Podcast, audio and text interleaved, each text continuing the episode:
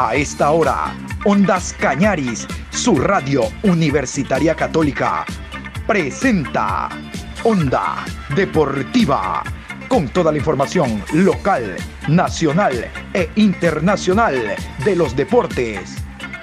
Comenzamos.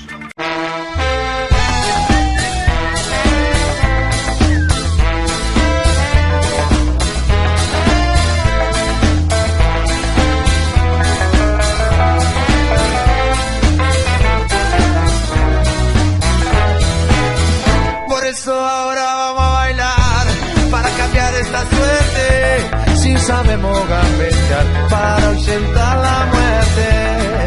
Vamos a bailar para cambiar esta suerte. Si sabemos gambetear para ausentar la muerte.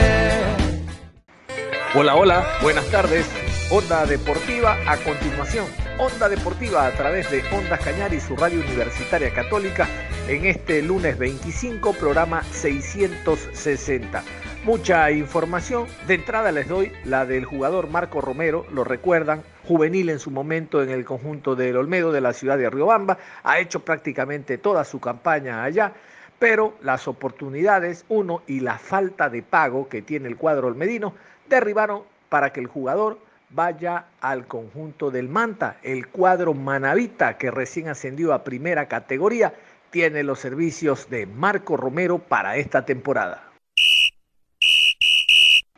Como les decía en la mañana, vamos a hablar de la final de la Copa Sudamericana que ganó Defensa y Justicia 3 por 0 al conjunto de Lanús. Lanús, el equipo de Subeldía, donde está Carlos Grueso, papá, que es el asistente, cayó 3 por 0. No digo contra todo pronóstico, pero realmente que la vara, el porcentaje estaba muy favorable para el conjunto de Lanús. Eh, los argentinos le dieron cierta importancia al partido, porque no fue la final de la Libertadores, fue la suramericana, pero estando dos equipos argentinos, hablo de la prensa, mm, hicieron la cobertura. Bueno, al margen de aquello, vámonos con Hernán Crespo. Primer título que gana Crespo como director técnico, aquel que en un año de eliminatoria fuera goleador junto a Agustín Delgado, ahora como técnico ya exhibe sus credenciales de obtener un título a nivel suramericano y mundial, y es por eso que brevemente lo vamos a escuchar. Es hermoso porque bueno, se hacen, apuestas, se generan desafíos. Y ver los chicos que hicieron esta final, pero no solo la final, el torneo, el torneo que hicieron. Eh, pero lo que pasa es claro, yo si empiezo a contar las cosas, parece que te estás alabando y no, no, esto no es así, esto lo comento desde, desde lo que vi, lo que vi los chicos, cómo crecieron. Eh, jugar cuatro partidos con el equipo brasileño, ganarle tres, ganar con autoridad la semifinal, la final, jugarla de la manera que se jugó. Eh, es, mérito de los chicos. Estos chicos, como dije, estos chicos para la gente de Varela se volvieron inmortales. Eh, esto es algo, es algo muy grande y eso hay que agradecerle a la gente de Varela, que, bueno, por el tema de pandemia no, no se podía acercar, pero siempre estuvo muy cerca de nosotros. Estábamos en deuda para hablar del conjunto del Mushuruna, el equipo del Ponchito. Vámonos hasta el centro del país. Ahí está Patricio Freire Molina, quien nos va a dar detalles del cuadro de Mushuruna. Mushuruna ha incorporado a Jacobo Caufati, la semana anterior pasamos la nota con él. Hay dos jugadores indígenas como Caizabanda y Caizaguano que se integran al plantel de primera categoría. Es evidente que ha hecho noticia el cuadro del Ponchito. Patricio Freire, adelante. Un abrazo inmenso, mi estimado John. En efecto, Muchurruna hoy hizo noticia debido a la incorporación que la verdad nadie, nadie se esperaba porque eran otros los nombres que venía manejando y buscando los acercamientos del equipo del Ponchito. Sin embargo, apareció de manera imprevista la contratación del venezolano Jacobo Confati, un conocido por nosotros porque en el 2016 defendió la camiseta del Deportivo Cuenca y lo hizo con acierto. Aparte de eso, es un jugador que ya tiene un recorrido interesante, ha estado en, en Deportes Iquique de, de Chile, en el Millonarios de Colombia, ha pasado también en el, por el fútbol europeo y entonces estamos hablando de un jugador con un recorrido bastante importante, un volante ofensivo. Les digo esto porque se habló de Bowman, de Ade, de Jara, pero jamás se, se nombró del venezolano. Consultado el tema a la directiva, dijeron que está difícil ubicar los pasajes para los jugadores que vienen del sur del continente. Y entonces, para acelerar el arribo, lo que pasa es que Mushuruna empezó de manera tardía la conformación de la plantilla. Primero por el tema del cuerpo técnico, después se fue el tiempo hasta eh, finiquitar con ciertos jugadores, y es que Mushuruna prácticamente ha cambiado casi en su totalidad de la plantilla. Si ustedes me preguntan cuántos jugadores salieron, pues tengo que decirles casi todos. Más fácil me resulta hablar de los que se quedaron. Por ejemplo, Carlos Ortiz se quedó, Luis Romero, Marco Carrasco, Darwin Quilumba, Armando La Bomba Gómez, Marco Mosquera y Esteban de la Cruz. Pare de contar, el resto todos se fueron los extranjeros, los nacionales, y parece ser que la idea del abogado Luis Alfonso Chango es buscar gente eh, de proyección, gente joven, abrir los espacios, porque dicen que los jugadores de, de recorrido que tienen años ya saben cómo presionar al dirigente, cómo exigir un premio, cómo sacarle dinero, cómo sacar sus réditos, en fin, y otra vez se vuelve, en algún momento se dijo que iban a apostar por la juventud y ahora se repite la historia, bajan los años y entonces les tengo la nómina lista del Mushurruna del 2021 con un par de, de situaciones. Ojo, los extranjeros que están seguros, voy por allí. Cristian Palomeque, este es un defensa que juega por el lado izquierdo arreglado, es más, ya está en el país. Y el que conocimos hoy, Jacobo Confati, 27 eh, años, número 10, él está por arribar, creo que lo van a colocar los pasajes en las próximas horas. Y están en un compás de espera. Jonathan Bauman, este Bauman, perdón, este es argentino, volante número 9. Ricardo Ade o Jade, este es haitiano, este es eh, centro, eh, defensa central. Y Gonzalo Jara, chileno, 22 años, es extremo por el lado izquierdo. Están conversando con ellos desde hace rato, pero todavía, todavía no arriban al país. Parece que algo pasa, como que algo sucede dijeron que estaban ellos jugando un evento en su, en su país. En el caso de Aden, Argentina, claro, no es su país, es, es, haitiano, pero él está jugando un torneo y mientras eso no termine, que no iba a venir. Y entonces, como les digo, algo está sucediendo por allí. Pero de los nacionales, arqueros, decidieron nacionalizar el arco. No confirmaron a Abrun, que tuvo una participación interesante. Decidieron ubicar a, gente nacional en la portería. Están Adonis Pavón, que salió de Macará, Carlos Ortiz, que se repite una temporada más, y Cristian Obando. Defensas, César, eh, está César Obando, Luis Romero, Marco Carrasco, Darwin Quilumba, Cristian Palomeque, este es el colombiano, Frickson Borbor, Armando Gómez, Ricardo Ade y Sixto Mina. Esta es una buena contratación que viene del Nacional. Vamos a los volantes. Giancarlos Estacio, Gonzalo Jara es el chileno, Juan Nazareno, Marco Mosquera, Armando Arnaldo Zambrano, perdón, Wagner Delgado, Juan Carlos Villacres y Jacobo Confati. Los delanteros, Wilter Ayoví, Jonathan Bauman, Esteban de la Cruz, Walter Mora y Oscar Jaramillo. Esa es la nómina de Muchurruna. Tan solo le están faltando un par de jugadores y está listo el equipo del profesor Giovanni Cumbicus para el 2021. ¿Qué pasó con esta posibilidad? Hubo, usted dice, algunos nombres se barajaron, el tema de Álvaro Pereira, Palito Pereira, el uruguayo, hubiera sido realmente una contratación, un movimiento mediático espectacular. Dijo don, el doctor Chango que había hablado con el representante González, el, empresario de él, que estaban de acuerdo en el sueldo, pero algo ocurrió. Usted conoce para que no llegue esa estrella de fútbol uruguayo a nuestro campeonato, a nuestro balompié. Bueno, eh, todos los que le conocemos al abogado Luis Alfonso Chango, él suele decir, tanto tengo, no puedo más.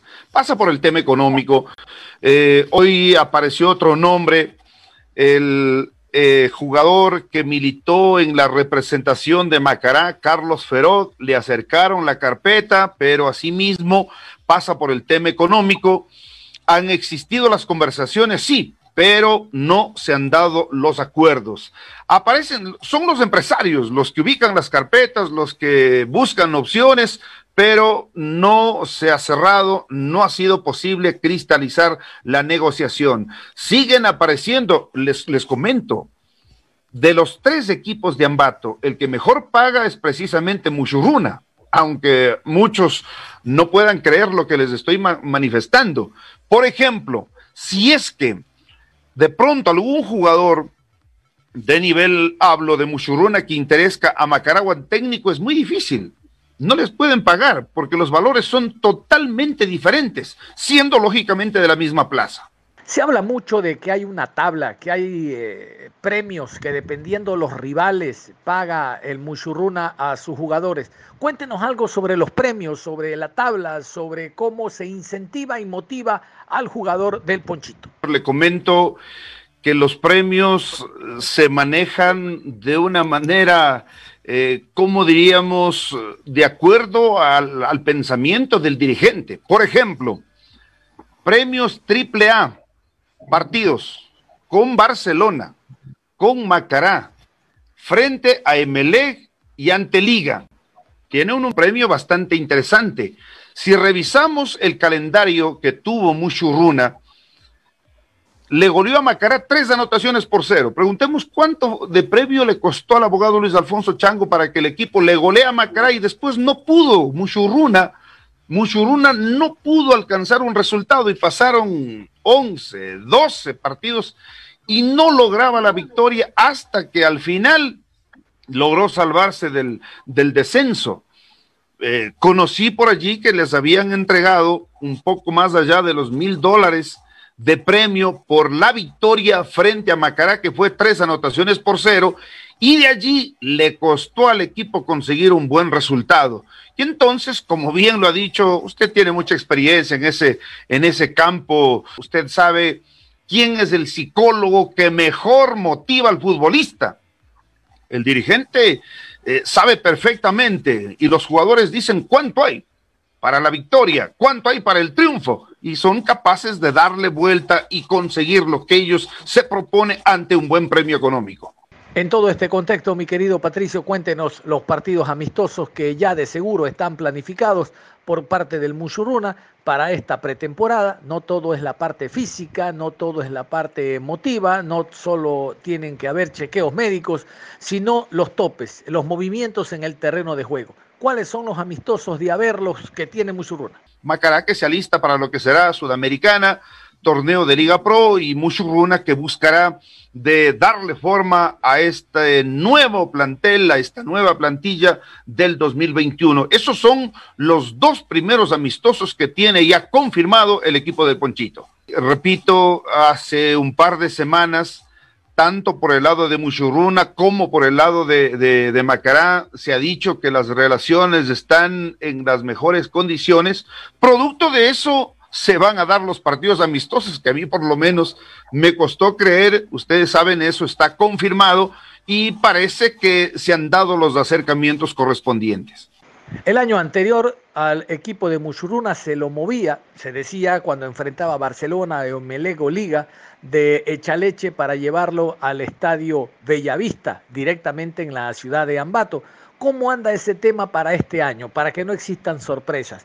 ¿Va a invertir Muchurruna en las luminarias para poder jugar en horas de la noche, como pide el fútbol internacional con grandes equipos, 7 de la noche? Muchurruna no tiene luminarias, bueno, hay que llevarlo al estadio Bellavista. Ese tema, ¿cómo está? ¿Se invierte o no en las luminarias? Va a ser muy difícil. Eh, primero, eh, el escenario está ubicado en un sitio eh, bastante interesante de la serranía ecuatoriana con paisajes, en fin, pero el acceso aún está faltando. Eso corresponde al Consejo Provincial. Hay que ubicar primero un canal de grandes proporciones como para permitir el desfogue de, de aguas servidas, de agua lluvia, y luego pues realizar el acceso principal, cosa que todavía no se ha cumplido, y pensar en el fluido eléctrico va a ser muy difícil, muy complicado eh, el clima le ha jugado a sí mismo una mala pasada porque estamos hablando de los 3.250 metros sobre el nivel del mar. Y es un sitio de mucho frío primero, pero a lo que voy es a la presencia de lluvia. En tiempo de invierno cuesta mucho mantener en las mejores condiciones un escenario pese pese a que tiene y dispone de un buen drenaje. Pero esto de las luminarias va a ser bien difícil. El abogado Luis Alfonso Chango siempre, al comenzar una temporada, dice, voy a jugar todos los partidos en condición de local en Echaleche, pero ya todos sabemos cómo se ha programado por parte de Liga Pro sabían perfectamente que no existen luminarias y contra Emelec lo pusieron a las 8 de la noche y entonces ¿qué les tocó jugar en el Estadio Bella Vista pero una hora totalmente diferente? El abogado ha dicho que en ese escenario se debería eh, aprovechar la altura y sacar eh, resultados y la verdad eso no ha sido posible. Tengo que contarles a ustedes las experiencias que ha vivido el equipo, inclusive con planteles de la costa, que le han sacado hasta de a tres puntos. Esto pasa por, por preparación, pasa por talento. Me parece que de eso ya se está dando cuenta el abogado Luis Alfonso Chango. No únicamente es de altura, sino es de, de estructura, de una plantilla competitiva. Y entonces ojalá se tomen los correctivos para que esto no vuelva a repetirse. En la parte final, Patricio, más que una pregunta, eh, quiero una opinión suya en torno a, en el calcio, en, el, en la Bundesliga, en la Premier, hay futbolistas asiáticos, futbolistas africanos, futbolistas suramericanos, es decir, que tengan las habilidades para desarrollar este deporte. Voy al tema de, del Muchurruna. Don Luis Alfonso Chango, el presidente, hace, asciende, exige a lo mejor dos jugadores indígenas al primer plantel ¿Usted cree, usted que está en la ciudad de Ambato, usted cree que las habilidades y las cualidades tengan ellos como para ser titulares? Oiga, si usted tiene habilidad y cualidad, no solo que juegue el sino de llamado a la selección. ¿Usted los conoce? ¿Cree que tengan la habilidad, reitero, la cualidad para ser jugadores de primera? ¿Qué tanto pueden ellos destacar en el fútbol? Bueno, les comento que ese es un sueño del abogado Luis Alfonso Chango. Él ha dicho desde que comenzó el equipo de Muchurruna que el sueño de él es que jugadores indígenas jueguen en el equipo y lleguen a la selección ecuatoriana. Pero para eso hay que hacer un trabajo, pero de, de base, un trabajo de escuela. Se ha comenzado, pero no se ha terminado, porque esto es de un trabajo parecido a lo que hace, por ejemplo, Independiente, que aquí mismo existe un, un ejemplo a seguir y el sueño del abogado le veo bien difícil de, cumplir, primero porque no se ha dado continuidad. Han existido buenas ideas, eh, pero solamente de manera temporal. Hablo de las escuelas vacacionales con una acogida realmente excepcional y llegaron a tener hasta 1100, 1200 niños de la escuela realizaban la selección, pero realizaban un trabajo temporal, no como para realizar una, una, una escuela, dar continuidad. El abogado habló siempre de construir en el sector de Santa Lucía una edificación que permita concentrar, en fin, pero eso no se ha logrado. Sé que le está exigiendo, pero no como uh, se dijo en algún momento, que si no pone al indígena se va el director técnico, tema que lo desmintió el profesor Giovanni Cumbicus, sino más bien el, el, profesor y el dirigente se sentaron a conversar, que esto es de proceso, hay que ir paso a paso quemando ciertas etapas en las diferentes categorías para que luego, ya cuando lleguen a la adolescencia, se midan las capacidades a ver si es que está o no en condiciones de debutar. Si han existido jugadores indígenas, pero si han jugado un partido, no han jugado más, lo que quiere decir, y bien lo señala John, no están preparados, no están capacitados. Y es que hay que hacer un trabajo, pero de base, un trabajo integral, con, una escuela permanente, no de momento, no de, de fines de semana o no de un par de días. Eso es lo que está faltando. Ideas tiene el abogado Luis Alfonso Chango, pero lamentablemente no se ha concretado en los eh, torneos eh, provinciales, recuerdo claramente, los equipos cuando empezaron, les estoy hablando de unos eh, cinco, seis, siete años atrás, recibían tremendas goleadas. Hoy la cosa es muy distinta, muy diferente, pero esos chicos estarán este rato capaz que en, en 15, 16 años. Y para que lleguen al fútbol profesional, ustedes saben que es bien difícil, es bien complicado, algún día puede ser, pero hay que tener un, un grupo numeroso como para que salgan uno o dos de pronto seleccionan para que forme parte de la plantilla tres o cuatro jugadores y de allí es muy difícil como para que ellos tengan espacio. Vámonos con el Barcelona. Barcelona siempre es noticia, más ahora como campeón ecuatoriano, haciendo sus trabajos en la ciudad de Manta. Les cuento, escucharemos brevemente a Sergio López, el hacha López que llegó al país, el argentino, para vincularse al Delfín campeón. Después el año anterior estuvo en el equipo del Aucas, ahora en el Barcelona. Él, van a escucharlo, dice que hay algo positivo. Hoy va a jugar Copa Libertadores. Con el Delfín logró eh, llegar a la Libertadores, pero no pudo actuar. Ahora sí lo va a hacer.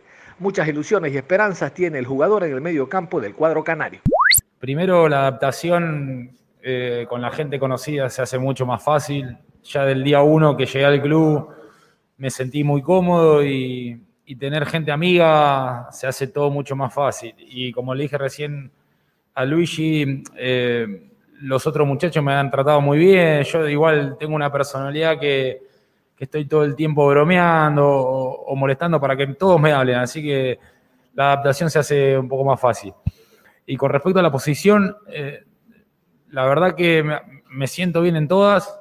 El año pasado con Aucas terminé jugando de mixto y, yo creo que va a ser la posición que, me va a usar Fabián y la más cómoda que me siento, porque ya todo el año jugué ahí, me adapté y lo que más me había costado era, era un poquito más lo físico al principio, pero he terminado muy bien y, con confianza, con goles y, ojalá lo pueda demostrar acá. Sergio, ¿con quién te gustaría hacer eh, sociedad en Barcelona? ¿Con el Quito, con Emanuel? ¿Cómo ves eh, ese circuito de juego y cómo abastecer también a los delanteros por ahí mismo, Sergio? Va a estar difícil este año. Eh, la sociedad la voy a hacer con todos porque son grandes jugadores todos. Yo, como dije recién, no, ¿quién no quisiera venir a jugar a Barcelona y quién no quisiera jugar con este plantel? Es un plantel muy rico que seguramente va a demostrar este año muy, buen fútbol. Pero bueno, yo me, gusta, me gustaría jugar con todo lo que están en el plantel, pero el día que nos toque jugar, a los que nos toque jugar, seguramente se va a ver un, un Barcelona vistoso y un Barcelona lindo. ¿Usted puede darnos alguna diferencia con respecto cuando se va a jugar a la altura, Sergio? Y sí, la diferencia es rotunda. La primer o los 15 primeros días eh, son muy duros en la altura. Eh, hasta la adaptación, eh, los primeros entrenamientos como el, el ahogo. acá en la costa obviamente no se siente. Pero nada, son cuestiones de adaptación física y, de cada uno. Yo creo que con trabajo, como dijo usted recién, eh, todo se va adaptando y se va llevando de la mejor manera.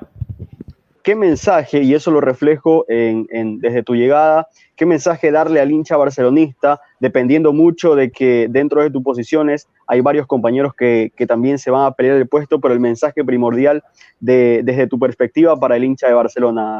el mensaje es que este grupo va a dejar la, vida como se hizo el año pasado. Eh, yo creo que los jugadores el año pasado hicieron un trabajo muy bueno, eh, fueron el equipo menos goleado. Si viene alguna falencia capaz eh, futbolística, pero que en estadística no se puede decir nada. Eh, y para mí el mensaje es que yo, como le dije el otro día, eh, no, capaz que juego partidos bien o mal, pero esto es fútbol. Pero la, actitud y las ganas y la entrega va a estar siempre. Eso sí, y seguramente confío en mis compañeros que va a ser así no tienes problema en, acomodarte en cualquier posición del medio campo, también ya en la parte de arriba del terreno de juego, tomando en cuenta que, la competencia por, por, un puesto dentro del rol titular va a ser bastante competitivo este año, Sergio. Gracias. Eh, sí, la versatilidad que, que puedo llegar a tener en el ataque me hace como sentirme cómodo en diferentes posiciones y más teniendo este plantel más teniendo el grupo de jugadores que hay, con la calidad que hay. Eh, sin duda que, va a estar muy complicado, va a ser una pelea linda, que seguramente todos van a querer jugar.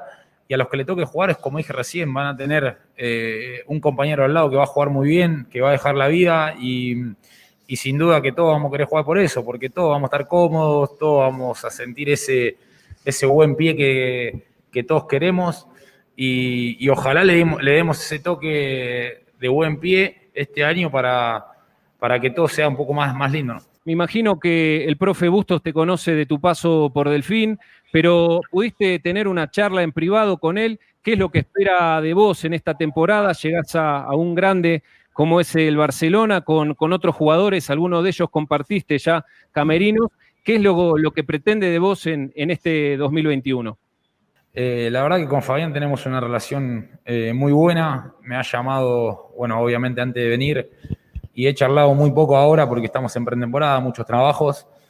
Pero sinceramente lo, que me dijo por teléfono fue que, no me va a pedir una cosa que ya no hice eh, estando con él o el año pasado. o sea, yo te voy a tener que trabajar para estar un 100% físicamente y poder brindarle al equipo las soluciones que va a necesitar o que necesita eh, y, estando en cualquier posición. Si de repente es en la banda y tendré que estar en la banda y trabajar, por eso es muy importante esta pretemporada para mí porque me voy a poner un 100% y tal vez más para, para estar donde me necesite Fabián. Del ídolo al ídolo, de Aucas a Barcelona, siempre con el visto bueno de los técnicos. ¿Esto qué significa para el jugador? Hay una mayor responsabilidad, hay una mayor obligación en el campo de juego, en el día a día. Bueno, eh, que hablen, que hayan hablado bien de mí los técnicos, primero es un orgullo porque se refleja en el trabajo que hago día a día.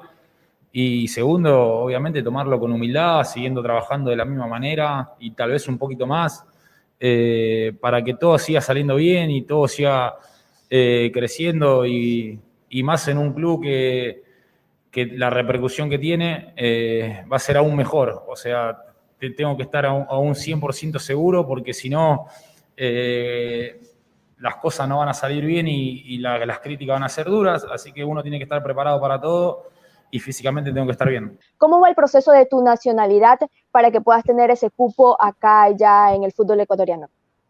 Con respecto a la nacionalidad, está en proceso, vamos a, eh, supongo que en estos, en estos días eh, alguna noticia tendremos, pero la verdad que yo tampoco lo tengo muy claro. ¿Cuáles son tus expectativas para este 2021 y qué le dices al hincha de Barcelona, al socio de Barcelona? Las expectativas son las mejores. Uno cuando empieza el año trabaja para, ganar todo. Obviamente después no se puede, fútbol, los resultados no se dan, eh, pero uno, uno piensa y dice, obviamente quiero salir bicampeón, eh, llegar lo más a lo más lejos de la Copa Libertadores y por qué no ganarla. La Copa Ecuador sí o sí la tenemos que pelear. Eh, juegue quien juegue, a quien le toque jugar. La rotación y el plantel que tenemos va a ser eh, es, muy importante. O sea, cualquiera puede jugar. y seguramente uno se plantea hoy conseguir todo. Después, obviamente, hay que trabajar duro, hay que estar preparado para, para todo lo que se viene. Y capaz que los resultados no se te dan y no puedes conseguir todo eso que te planteaste, pero algo seguramente, algo vamos a conseguir. No hay tiempo para más. Cerramos la información deportiva a esta hora, invitándolos a que continúen en sintonía de Ondas Cañares. Usted y yo nos reencontramos en cualquier momento con más información. Hasta la próxima.